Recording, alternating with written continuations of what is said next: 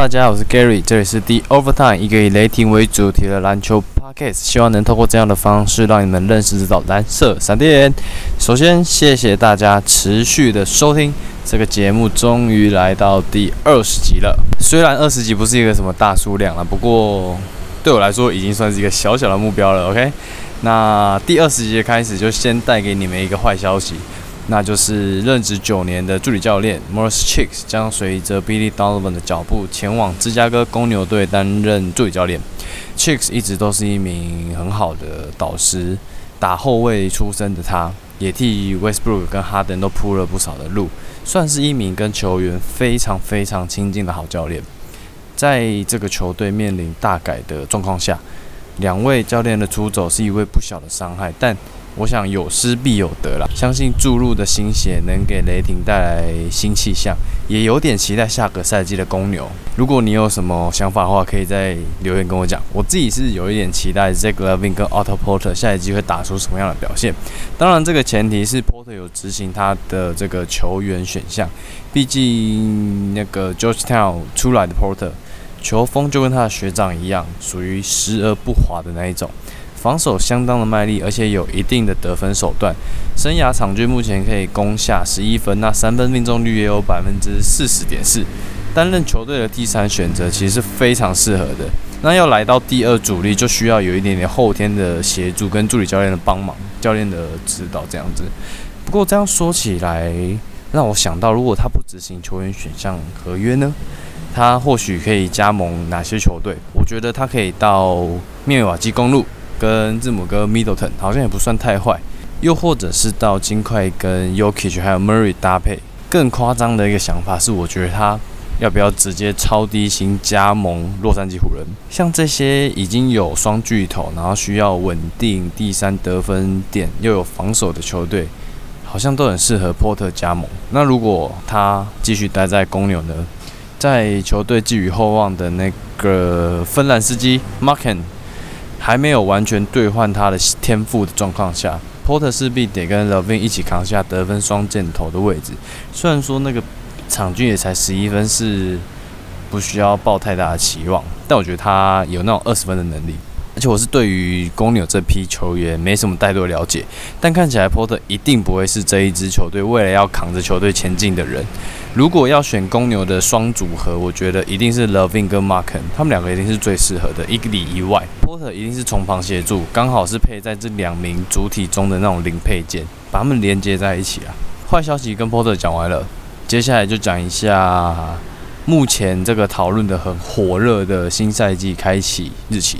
目前其实是有两个方案，那一个就是从十二月二十号开打，另一个则是在马丁路德的纪念日，也就是明年的一月十八。之所以会选在十二月二十二号，其实是有相当多的原因。首先呢，联盟为了搭上东京奥运再开的日期，所以当然是如果说如果说到时候真的有重新办了，不过应该会，东京也是砸了蛮多钱在奥运上了，我觉得应该会。重办才对。联盟预计哈，在七月二十二结束这整个赛季，包含季后赛哦。因为七月二十三正好是东京奥运开始的那一天，所以他们就可以完美的衔接到东京奥运出去这样子。而且这同时也可以避开那个。跟 MLB 季后赛还有 NFL 的赛程，那再就是，如果从十二月底打到七月底的话，其实这跟过往球季从十月打到六月的时间是差不远的。也就是说，整体的这个联盟收益跟球员薪水应该都不会差到太多。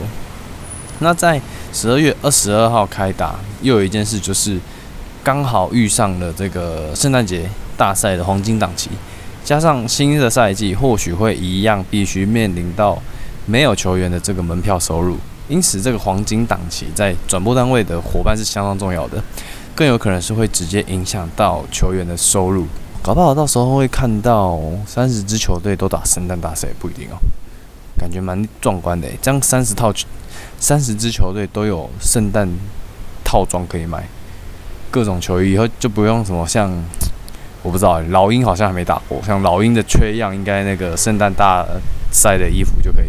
很畅销，好，那不过这样的新赛季计划在 NBA 的球员眼中却不是那么的顺眼，尤其是对于两支刚打完总冠军赛的湖人跟热火，又这么刚好，这两支里面又有一个叫做 LeBron James，一个含水会结冻的男人，所以其实有不少的球员都还倾向在马丁路的日，就是明年的一月十八号开打。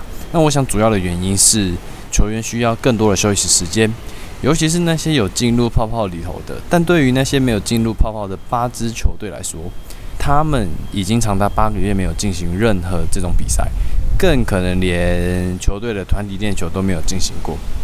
所以，一旦球赛要延到明年一月开打，球队的时程肯定会受到影响。球员那么久没有经历高强度的训练，开季带来的那个伤兵潮，我觉得会非常的可观。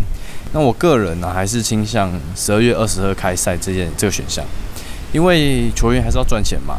你看联盟中四百五十位的球员。大概只有少数，可能一百三分之一拿着那种大数字的合约，不愁吃不愁穿。那多数的球员其实还跟大家一样，领着那种不算多的薪水，甚至有那种零底薪，一年十几万，一个月一万的那一种。那少了这一份钱，那他可能就是会过不下去，对吧？所以赚钱还是球员的目的之一，我觉得。好，那刚刚讲到那个东京奥运的事，一定要提一下，我觉得真的很狂。譬如说，好，如果明年。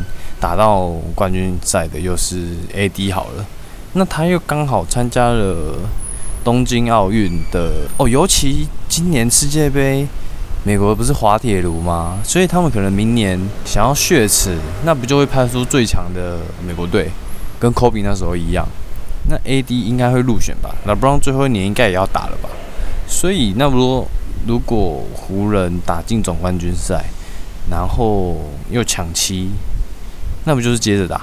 那不会疯掉吗？我觉得有待商榷啦。也许球赛的数量就不会打那么多，减少这个球赛的数量，然后让整个季后赛提前结束，至少到东京奥运前，应该也要有半个月甚至一个月的缓冲期吧。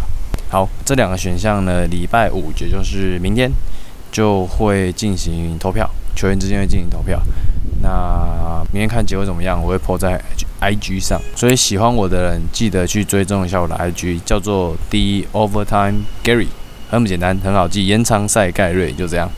以上就是今天的延长赛哦。如果你喜欢我的内容，欢迎下次再跟我一起进行延长赛。我是 Gary，拜拜。